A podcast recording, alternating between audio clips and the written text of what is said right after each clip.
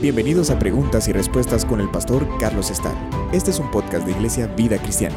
Puedes enviar tus preguntas al correo preguntasbiblicas@vidacristiana.org.gt. Nos piden comentar acerca de una porción que se encuentra en el libro de Proverbios, capítulo 30, del verso 11 al 14.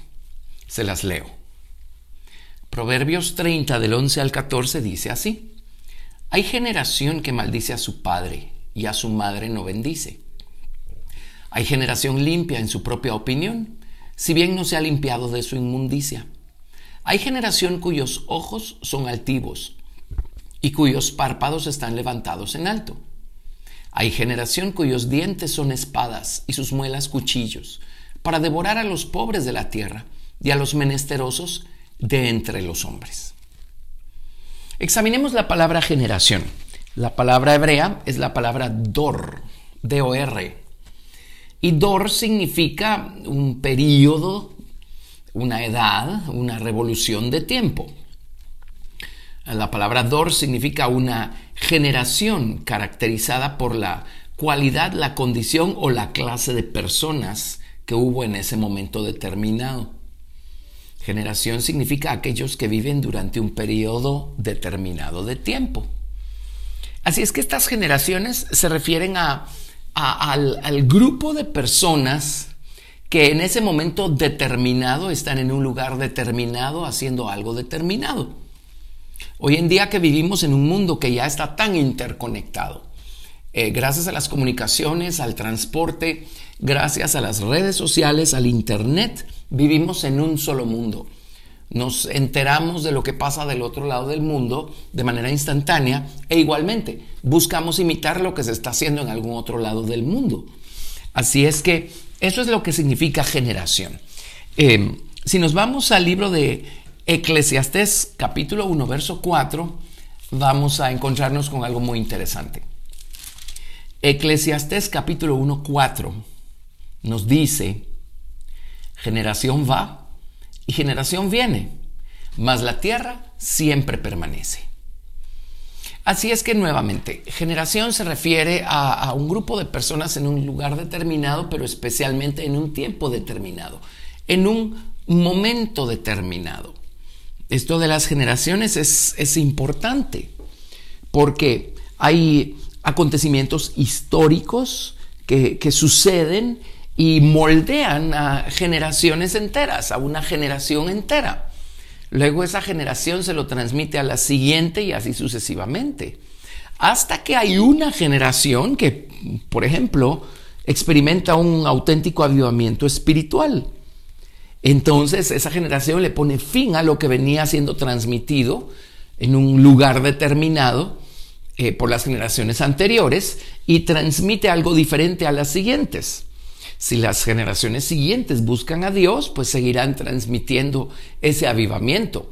Pero si se alejan de Dios, entonces seguirán transmitiendo eh, todo lo contrario. Generación va y generación viene, mas la tierra siempre permanece. Hagamos un, eh, un estudio de eh, este tema brevemente y vamos a encontrar cosas muy interesantes. En número 32, del verso 10 al verso 13, el Señor aquí se refiere a la generación de, de la descendencia de Jacob que salió de Egipto. Números 32 del 10 al 13 dice, y la ira de Jehová se encendió entonces y juró diciendo, no verán los varones que subieron de Egipto de 20 años arriba la tierra que prometí con juramento a Abraham, Isaac y Jacob, por cuanto no fueron perfectos en pos de mí, excepto Caleb, hijo de Jefone, ceneseo, y Josué, hijo de Nun, que fueron perfectos en pos de Jehová. Y la ira de Jehová se encendió contra Israel y los hizo andar errantes cuarenta años por el desierto, hasta que fue acabada toda aquella generación que había hecho mal delante de Jehová. Y por supuesto, y aquí mismo lo vemos, las felices y dichosas excepciones que cada generación ha tenido. Pero en términos generales, Dios se enojó en contra de la generación que salió de Egipto. La generación que salió de Egipto siempre andaba divagando en su corazón. Nunca le dieron su corazón al Señor, nunca pusieron los caminos de Dios en su mente y en sus corazones. Además, era gente idólatra. En otro lado de la escritura dice que cuando salieron de Egipto, ellos ah, llevaban el tabernáculo de Moloch con ellos. Menciona a la estrella de su dios Renfán que iba con ellos. Así es que ellos no se deshicieron de los ídolos de Egipto, al contrario, los llevaron consigo. Así es que uno a veces no se detiene a pensar en estas cosas, pero imaginemos que ahí está el tabernáculo que Dios reveló, eh, esta tienda eh, cuyo diseño Dios le dio a Moisés, este lugar en donde la gloria de Dios se manifestaba y por el otro lado, en algún otro rincón del campamento, tenían el tabernáculo de Moloch y le estaban haciendo rituales a Moloch y en otro lado eh, eh, algún ídolo al que le estaban haciendo rituales también, al que llamaban Renfan. Entonces Dios se enojó con esta generación. Aquí el énfasis pues es el hecho de una generación entera de gente en un momento específico, en un lugar específico, eh, en contra de la que Dios se enojó. Vámonos a Deuteronomio capítulo 32. Así es que vemos que Dios se enojó con la generación que salió de Egipto. Pero en Deuteronomio capítulo 32 vamos a ver cómo Dios terminó también enojado con la generación que entró a Canaán. En Deuteronomio 32, verso 5, dice, la corrupción no es suya, de sus hijos es la mancha, generación torcida y perversa. Así pagáis a Jehová, pueblo loco e ignorante. ¿No es Él tu Padre que te creó? Él te hizo y te estableció.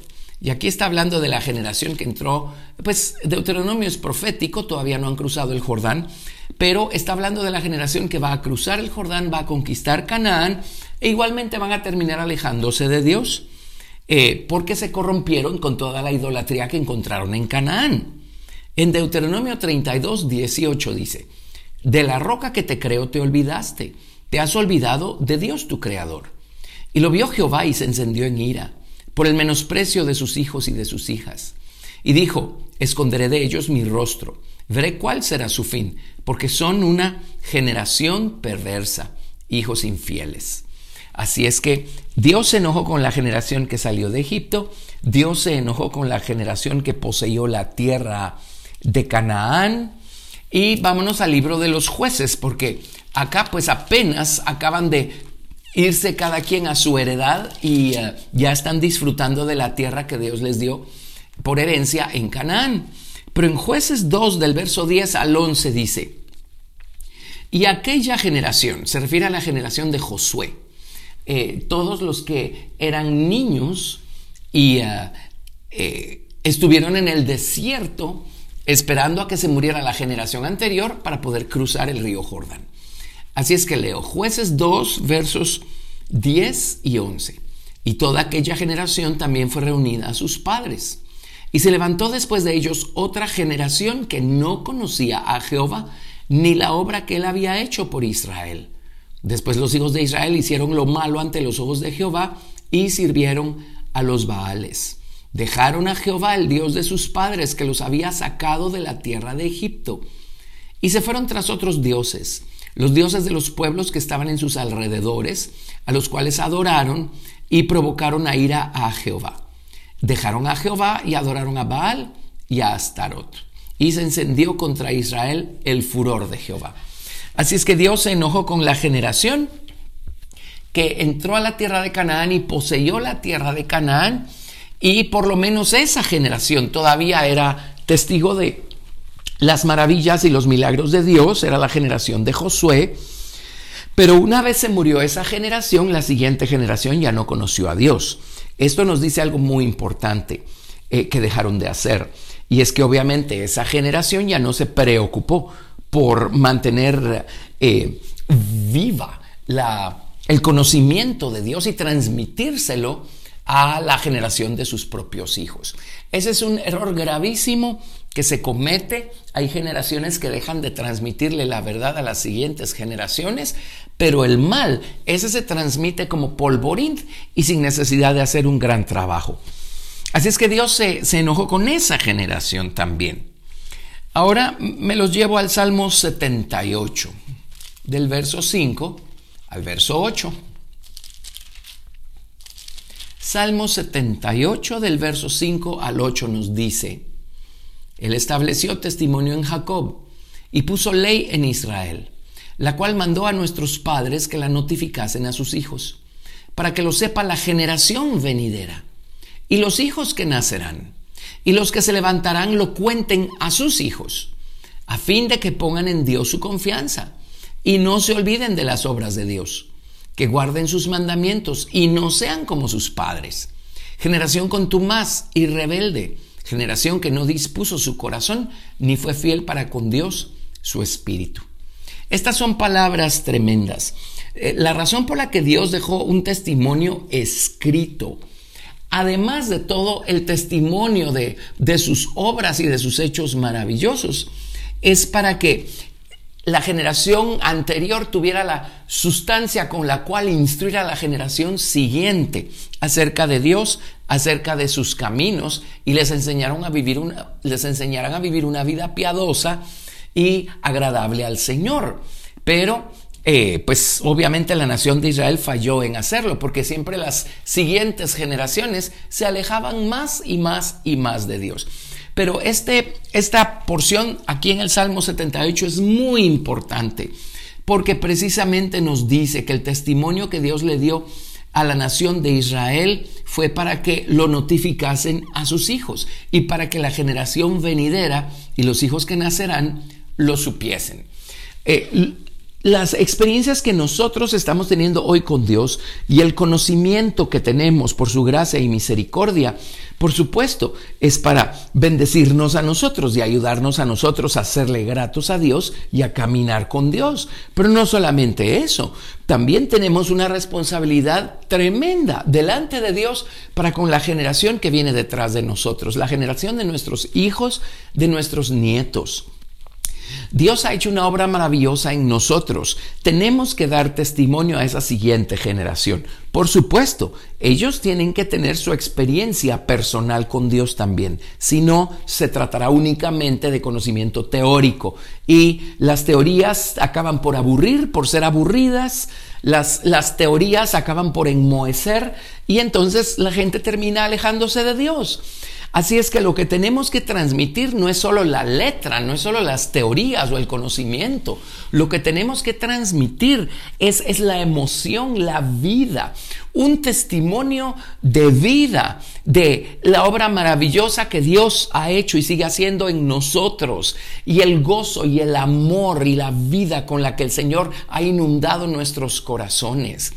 Por algo dice el Nuevo Testamento que nuestro hablar sea siempre sazonado con sal. En otras palabras, nuestras palabras deberán provocar sed eh, a nuestros hijos, a nuestros nietos, por conocer al Señor que nosotros hemos conocido. Eso fue lo que logró hacer Noemí allá en el libro de Ruth con, Noemí, con, Ruth. Eh, ambas, Ruth y Orfa, fueron instruidas por Noemí.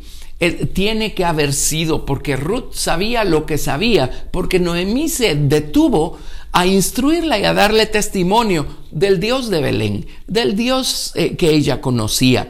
Así es que el día que todas enviudaron y llegó el momento de regresar a la tierra de, Canaán, a Belén, a la, tierra de Israel, eh, Noemí les dijo a ambas, mejor regresense a su pueblo con sus dioses, con sus familias. Pero Ruth dijo, no, ya Noemí le había transmitido a Ruth el conocimiento vivencial que ella tenía con Dios y su hablar fue sazonado con sal, de tal manera que eso provocó en Ruth una sed tremenda por querer acercarse a Dios, por querer refugiarse bajo la sombra de las alas del Dios de Israel. Y Ruth vino a ser una matriarca de la nación de Israel al final de cuentas. Así es que no seamos nosotros como, como el, pueblo de Israel.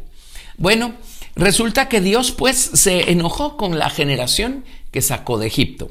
Se enojó con la generación que entró a Canaán.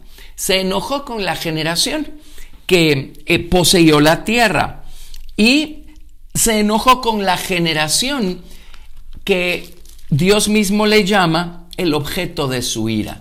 En otras palabras, esa una generación a la que le tocó ver, pues en el caso de las diez tribus del reino del norte, ver cómo los asirios los eh, conquistaron, destruyeron sus ciudades, los esparcieron por todos lados, los tomaron cautivos. Y 140 años después, la generación de los de Judea, eh, que es a la que les tocó irse cautivos a Babilonia, algunos, otros ser destruidos o ser dejados en la tierra y ver cómo los eh, caldeos, los babilonios, destruyeron la ciudad de Jerusalén eh, y destruyeron el templo. Así es que esas, eh, Dios se enojó con esas generaciones, esas son las generaciones que colmaron la copa y es allí en donde Dios manifestó sus justos juicios. En el caso de mm, Isaías, Isaías está eh, precisamente hablando de estos acontecimientos. En el capítulo 1 del verso 1 al 5 dice, visión de Isaías hijo de Amós, la cual vio acerca de Judá y Jerusalén, en días de Usías, Jotam, Acaz y Ezequías, reyes de Judá. Oíd cielos y escucha tu tierra, porque habla Jehová. Crié hijos y los engrandecí, y ellos se rebelaron contra mí. El buey conoce a su dueño y el asno el pesebre de su señor. Israel no entiende. Mi pueblo no tiene conocimiento.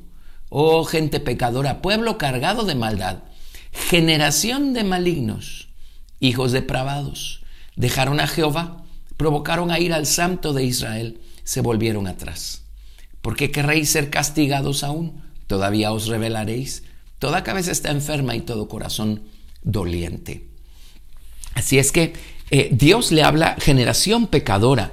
Y, está hablando ya de, las, ah, de la última generación que estuvo eh, habitando eh, Judea y Jerusalén, que es la que fue mm, tomada cautiva y destruida y cuya ciudad fue destruida por los caldeos.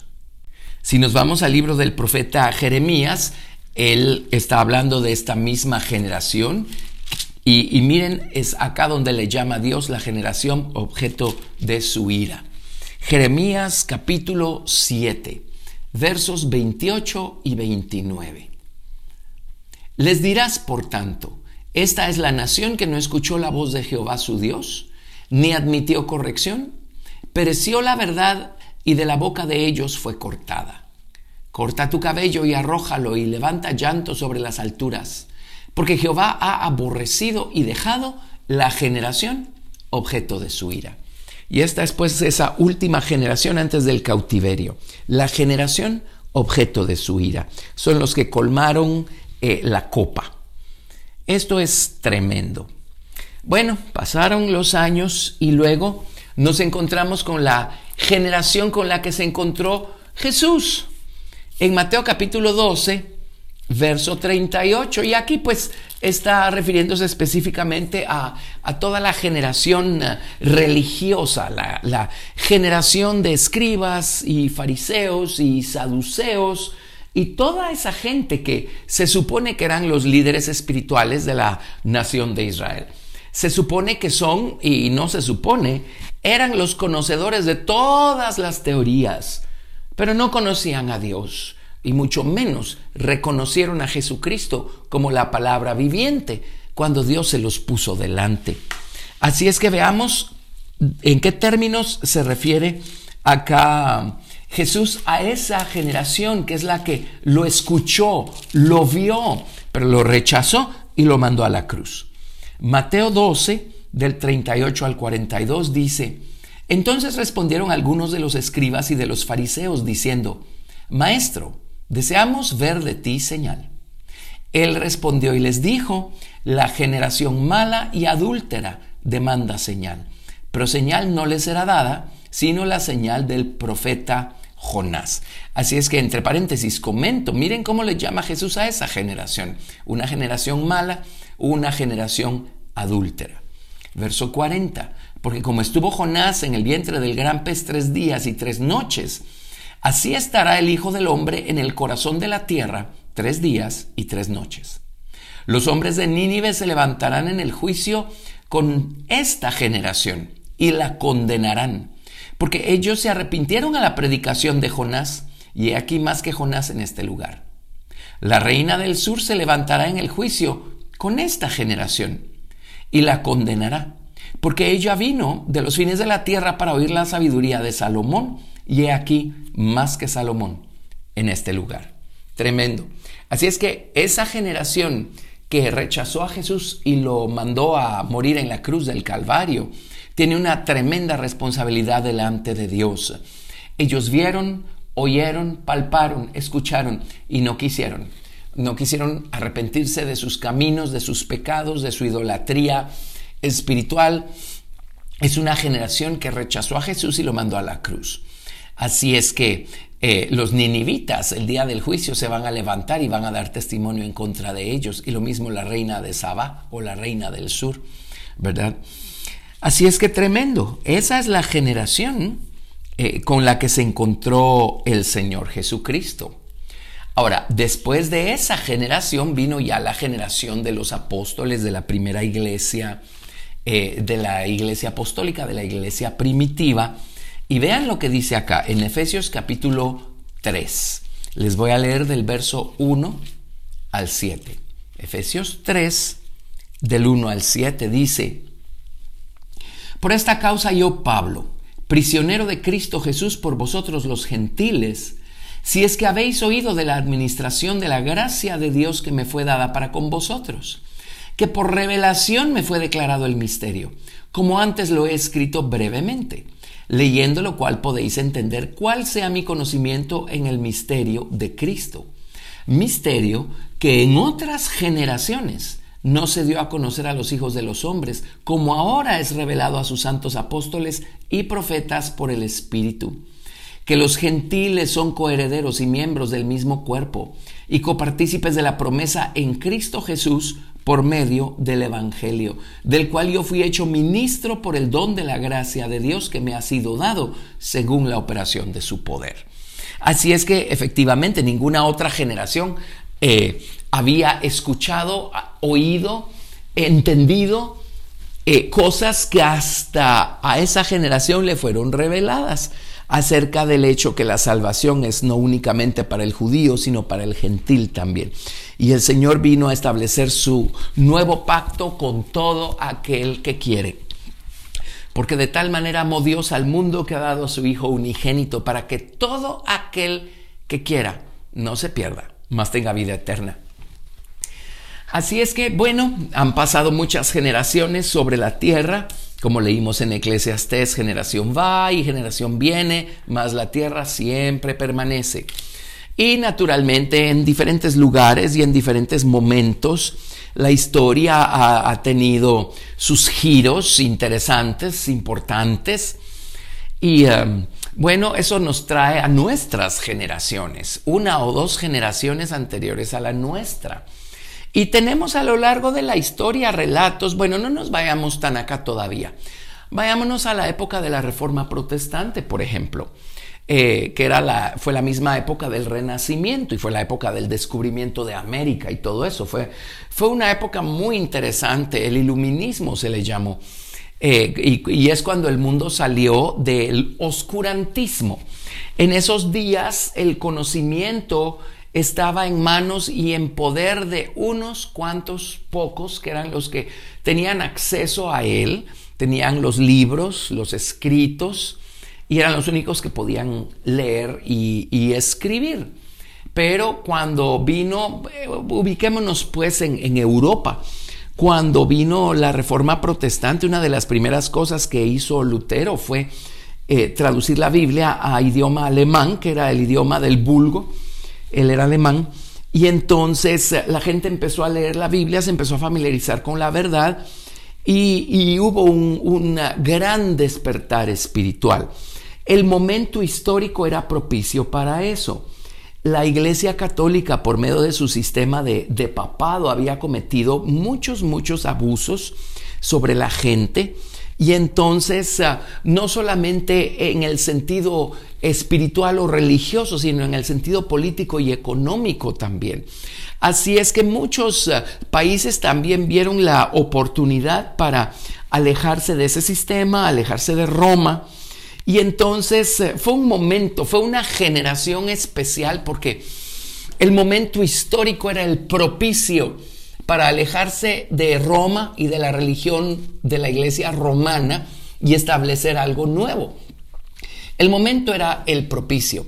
Eh, antes de Lutero hubo mucha gente que tenía testimonio de la verdad, pero el, mm, el, momento no era propicio. Fueron voces individuales que se levantaron, influyeron en algunos, pero no cambiaron una generación entera.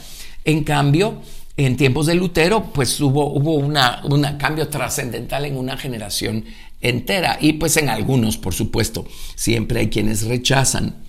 Pero a lo que voy es que las generaciones eh, dejan un impacto especial porque coinciden con hechos históricos que son relevantes, importantes. Eso transforma para bien o para mal a toda una generación y eso se lo transmiten a la siguiente. Bueno, eh, hubo muchos avivamientos que están registrados en la historia y hubo generaciones que fueron conmovidas y, eh, eh, afectadas positivamente por estos avivamientos. Si ya nos vamos acercando más a nuestra época o a la época de nuestros padres, vemos cómo hubo un derramamiento del Espíritu Santo a principios del siglo XX eh, en, la calle Azusa, en Los Ángeles, y hubo otro en Canadá también. Y Dios visitó con su Espíritu Santo grupos de personas y esto sí influyó en una generación entera. Y luego, pues tiempo después, Dios levantó personas. En Estados Unidos levantó a Billy Graham y él tuvo una influencia tremenda en su generación. Eh, sí, sí fue muy trascendental la influencia que tuvo en nuestros países latinoamericanos también Dios ha tenido misericordia y ha, venido con visitaciones especiales. A lo mejor mandó a un siervo suyo a quien Dios usó de manera especial y, causó un impacto en su generación. Em, luego vino la generación muy particular que se levantó Después de las guerras, fue la Primera Guerra Mundial, pasaron unos cuantos años, luego vino la Segunda Guerra Mundial y después de la Segunda Guerra Mundial, pues no, no ha cesado de haber guerras. Y luego vino la guerra de Vietnam, después la guerra de Corea. Y hubo toda una generación que reaccionó, porque ya estaban cansados de las guerras.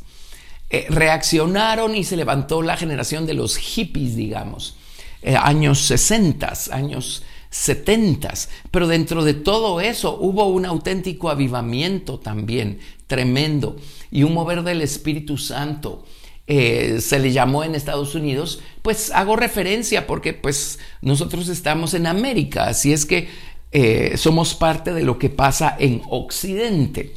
El hecho es que hubo mucha gente tocada por, por la, la generación de Jesús y lo que Dios estaba haciendo en esos días.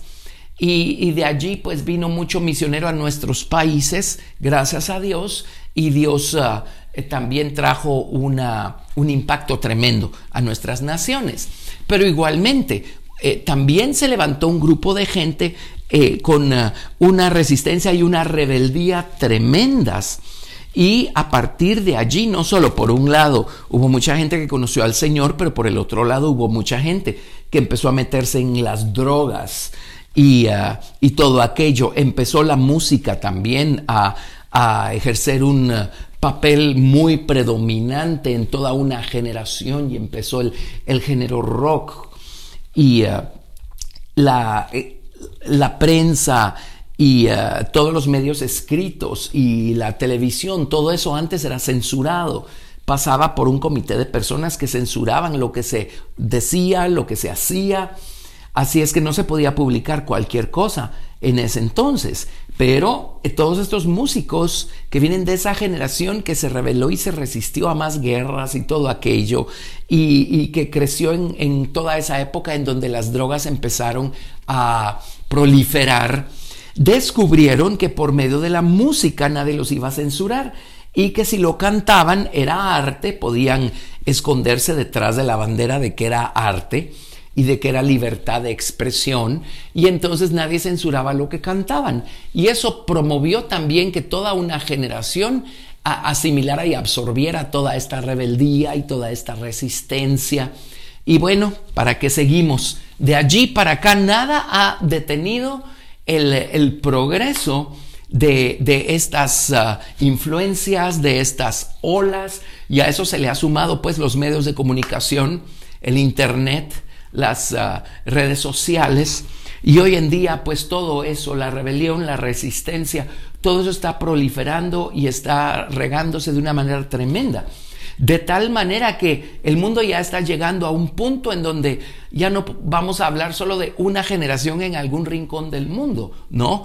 Ahora podemos hablar del mundo entero y, y el camino por el que el mundo entero se está inclinando. Y entonces llama la atención las palabras acá que Pablo le escribe a Timoteo en segunda de Timoteo, capítulo 3 del 1 al 5, y son muy similares a las que leímos en Proverbios capítulo 30. Hay, hay generaciones que como que se pervierten más que otras. En segunda de Timoteo 3, a partir del verso 1 dice, también debes saber esto, que en los postreros días vendrán tiempos peligrosos, porque habrá hombres amadores de sí mismos, avaros, vanagloriosos, soberbios, blasfemos, desobedientes a los padres, ingratos, impíos, sin afecto natural, implacables, calumniadores, intemperantes, crueles, aborrecedores de lo bueno, traidores, impetuosos, infatuados, amadores de los deleites más que de Dios, que tendrán apariencia de piedad pero negarán la eficacia de ella. A esto se evita. Segunda de Timoteo capítulo 3 está dándonos una radiografía de lo que estamos viendo en todos lados. Regresemos a donde comenzamos, en Proverbios 30, verso 11. Y con todo lo que acabamos de hablar, vuelvo a leérselos. Hay generación que maldice a su padre y a su madre no bendice. Hay generación limpia en su propia opinión, si bien no se ha limpiado de su inmundicia. Hay generación cuyos ojos son altivos y cuyos párpados están levantados en alto. Hay generación cuyos dientes son espadas y sus muelas cuchillos, para devorar a los pobres de la tierra y a los menesterosos de entre los hombres. Ya estamos llegando nosotros a esa una generación a la que Dios nuevamente, no digo que explícitamente lo diga en las escrituras, pero por principio espiritual, ya estamos llegando a esa una generación que va a ser el objeto de la ira de Dios. Sabemos por las escrituras que el, último golpe que le va a dar la humanidad a Dios eh, en este proceso de rechazar a Jesucristo, el Redentor, a Jesucristo, la verdad, va a ser la aceptación del anticristo como el falso Mesías, como la falsa esperanza de todos los hombres. El mundo entero va a recibir a este personaje como su Mesías, entre comillas. Así es que ese va a ser el último golpe de rechazo a Dios, a su amor, a su Hijo, a Jesús, a su muerte en la cruz, a su sangre redentora.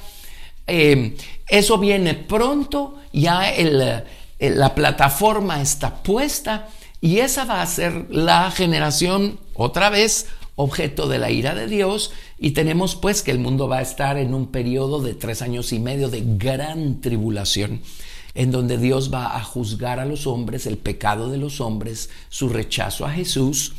Y ah, finalmente el, día del Señor es el día en el que, como dice eh, el apóstol Pedro en una de sus ah, epístolas, acá en, en segunda de Pedro capítulo 3 verso 10, pero el día del Señor vendrá como ladrón en la noche, en el cual los cielos pasarán con gran estruendo y los elementos ardiendo serán deshechos, y la tierra y las obras que en ella hay serán quemadas. Así es que el día del Señor está próximo, el día del Señor viene. No seamos nosotros la generación objeto de su ira. Seamos nosotros esa generación que buscó a Jesús y que le transmitió a la generación siguiente el conocimiento vivencial, experimental que tuvieron del Señor Jesucristo y velaron porque la generación siguiente también tuviera una experiencia personal con el Señor Jesucristo. Gracias por escuchar Preguntas y Respuestas con el pastor Carlos Estal. Si deseas participar, recuerda enviar tu pregunta al correo preguntasbiblicas@vidacristiana.org.gt y no te pierdas el siguiente episodio porque tu pregunta puede ser la siguiente a responder.